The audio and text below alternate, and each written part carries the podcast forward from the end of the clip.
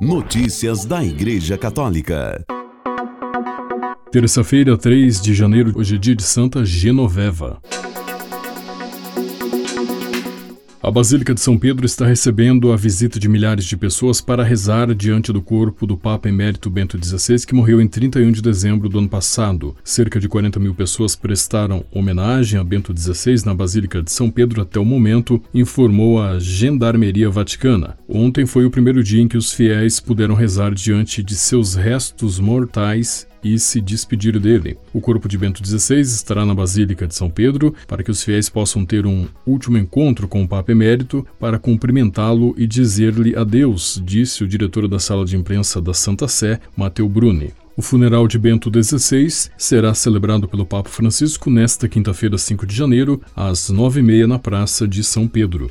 Notícias da Igreja Católica. Na primeira missa papal de 2023, milhares de católicos reunidos na Basílica de São Pedro rezaram pelo falecido Papa Emérito Bento XVI. Nas orações dos fiéis deste primeiro dia do ano de 2023, a congregação rezou: Lembrai-vos, Senhor, do falecido Papa Emérito Bento, que o pastor Mora, que vive sempre para interceder por nós, o receba amavelmente no reino da luz e da paz. No dia de Ano Novo, o Papa Francisco confiou a alma de Bento XVI à Santíssima Virgem Maria. Hoje confiamos a nossa Mãe Santíssima, o nosso amado Papa Emérito Bento XVI, para que o acompanhe na sua passagem deste mundo para Deus disse o Papa Francisco. A Igreja Católica começa cada novo ano com a solenidade de Maria, Santa Mãe de Deus, título confirmado no primeiro concílio de Éfeso em 431 depois de Cristo. Notícias da Igreja Católica. A Santa Sé revelou como foram as últimas horas de vida terrena do Papa Emérito Bento XVI. Em artigo publicado neste domingo no Vatican News, Andréa Tornielli, diretora editorial da Santa Sé, conta como foi a madrugada de sábado, 31 de dezembro, dia em que Bento XVI morreu aos 95 anos. As últimas palavras do Papa Emérito Bento XVI foram acolhidas no meio da noite por um enfermeiro. Era por volta das 3 horas da manhã do dia 31 de dezembro, poucas horas antes da morte, conta Tornielli. As últimas palavras de Bento XVI foram pronunciadas em italiano: Signore te amo, Senhor, eu te amo. Tornielli disse que o Papa Emérito ainda não havia entrado em agonia naquele momento e seus colaboradores e assistentes se revezavam. Com ele, naquele exato momento das últimas palavras, estava apenas um enfermeiro que não falava alemão, disse André Tornielli. O secretário de Bento XVI, o arcebispo alemão George Gansway, disse a Tornielli que no momento das últimas palavras do Papa Emérito eu não estava, mas o enfermeiro me contou logo depois. Senhor, eu te amo, disse Dom Gansway. Foram as últimas palavras compreensíveis de Bento XVI porque sucessivamente não foi mais capaz de se expressar. Notícias da Igreja Católica. Que Maria, Mãe de Deus, seja a vossa guia no novo ano, disse neste primeiro de janeiro, Papa Francisco. No Ângelus deste domingo, diante de uma multidão estimada em 40 mil pessoas na Praça de São Pedro, o Papa disse: Ao contemplarmos Maria no estábulo onde Jesus nasceu, perguntemo-nos: quais línguas usa a Virgem Santa para nos falar? Como é que Maria fala? O que podemos aprender com ela para este ano que surge no horizonte? Podemos dizer, Virgem Maria, ensina-nos o que devemos fazer este ano. A mensagem do Papa, que precede a oração do Ângelus, foi entregue na solenidade da Santíssima Virgem Maria, Mãe de Deus. Notícias da Igreja Católica. Foi no pontificado do Papa Bento XVI que Porto Alegre, em Rio Grande do Sul, viveu a inédita celebração de uma beatificação, uma das mais importantes cerimônias da Igreja Católica. Na ocasião, Madre Bárbara Mikes religiosa fundadora da congregação das Irmãs do Imaculado Coração de Maria, foi elevada à honra dos altares. Um ano antes da beatificação, a irmã Gentila Riquetti, postuladora da causa de canonização, participou de encontro com o Papa. Ela pediu a bênção para a congregação e comentou sobre a expectativa pelo evento. Bento XVI foi assertivo na previsão. Aos 30 de novembro de 2009, os bispos do Regional Sul 3 do Rio Grande do Sul tiveram a visita ad limina com o Papa Bento XVI.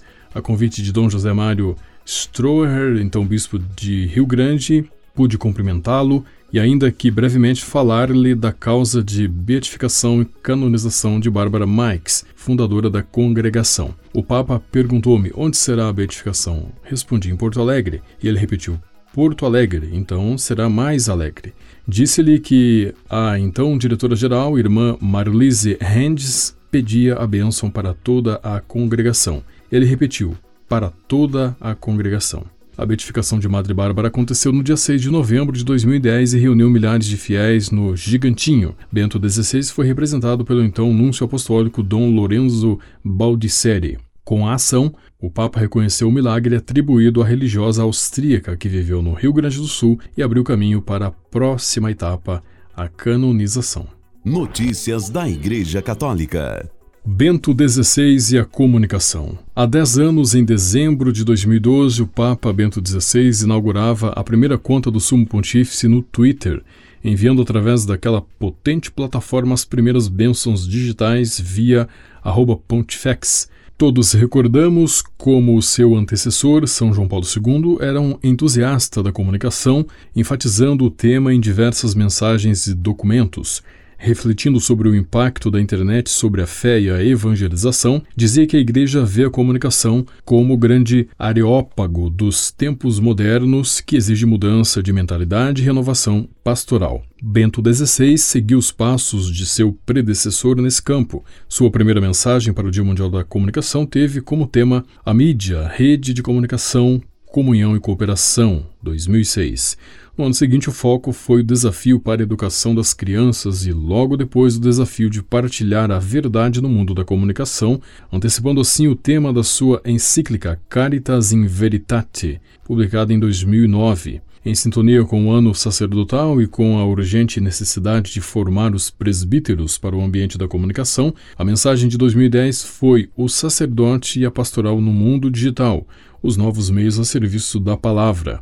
No ano 2009, o tema de sua mensagem tinha sido Novas tecnologias, novas relações, promover uma cultura de respeito, de diálogo, de amizade. Naquela ocasião, o Papa Emérito enfatizou o potencial das novas tecnologias para promover as relações, bem como a fé e a vida cristã.